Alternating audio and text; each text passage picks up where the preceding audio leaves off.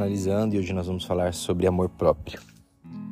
Muitas pessoas me perguntam na terapia, no dia a dia, até nas mídias sociais, Vieira, o que é amor próprio e como eu desenvolvo esse amor próprio? Antes de mais nada, a gente precisa re refletir um pouco sobre o que é amor. A gente não ama aquilo que a gente não conhece.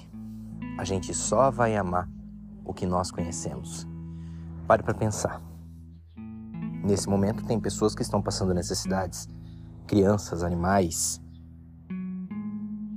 Há muita dificuldade na Terra e nós não fazemos nada por essas pessoas, ou por esses animais, ou pelas crianças, ou por comunidades inteiras, porque não as amamos.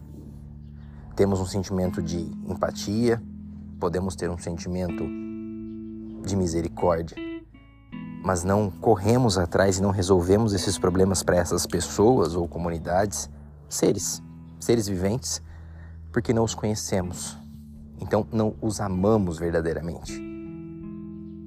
Quando um filho, quando um pai, quando uma mãe, um amigo que amamos está em dificuldade, movemos céus e terra para fazer com que essa pessoa fique bem.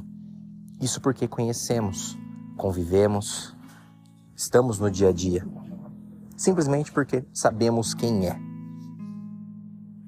Amor está ligado a saber quem é, a conhecer. Jesus disse: amar o próximo como a si mesmo. E aqui há um ensinamento profundo. Não devemos amar o outro sem antes nos amarmos. E a palavra como a si mesmo pressupõe que nós nos amamos e que nos conhecemos. Porque para eu dar o amor para o outro que eu dou para mim, eu tenho que comparar esse amor. Eu tenho que saber o quanto de amor eu tenho por mim, ou seja, eu preciso me conhecer para que eu possa amar o outro. Então, antes de tudo, eu diria que você precisa se conhecer.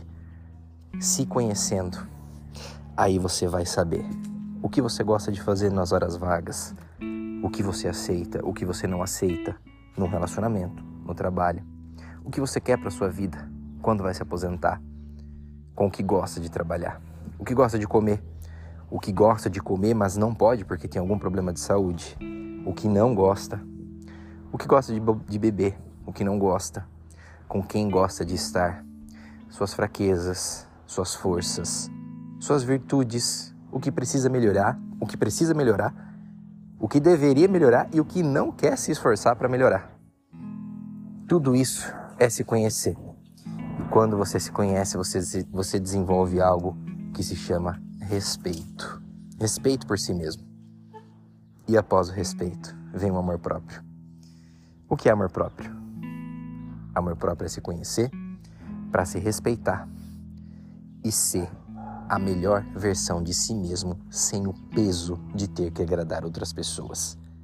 Você será sempre empático e levará em consideração a opinião das pessoas. Mas em primeiro lugar, você. Amar você, para depois amar o próximo como se ama.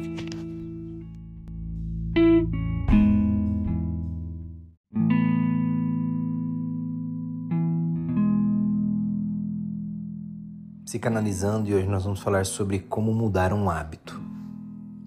Se os teus olhos forem bons, todo o teu corpo terá luz. Essa é uma frase muito conhecida, dita por Jesus enquanto ensinava os seus discípulos. Se analisarmos bem, essa frase tem muita profundidade, tanto espiritual como também física. A ciência, através do estudo da mente humana, já comprovou nossos pensamentos são dirigidos pelos nossos sentidos. Nosso tato, nossa visão, nosso olfato, tudo que vemos, escutamos, tudo que cheiramos, tudo que vem pela nossa pele, tudo que entra através dos nossos sentidos vai provocar uma reação do nosso sistema nervoso. E falando de um jeito menos técnico, tudo que os nossos sentidos captam vão exercer algum tipo de resultado nos nossos pensamentos. E são os nossos pensamentos que vão dirigir as nossas atitudes, as nossas ações. Em outro trecho, Salomão disse: Cuide dos seus pensamentos, pois são eles que dirigem as suas atitudes. Então, para você criar um novo hábito, a primeira coisa que você deve fazer é mudar aquilo que você vê, escuta, sente o cheiro, aquilo que você presencia. Você jamais vai ver uma pessoa deixando de sentir alergia no mesmo ambiente onde ela ficou alérgica. É impossível curar alguém no ambiente que a deixou doente. Então a primeira coisa que você deve fazer, mudar o ambiente, mudar as pessoas, mudar o que vê, mudar o que escuta, mudar o que sente. É impossível deixar de fumar numa roda de amigos fumantes ou deixar de beber numa roda de amigos que querem beber. Para mudar, você precisa mudar tudo ao seu redor. O hábito é só um ponto da sua vida. A sua vida leva a esses hábitos. Se os seus olhos forem bons, todo o teu corpo terá luz. Se tudo que entra através dos sentidos for bom, a sua vida muda.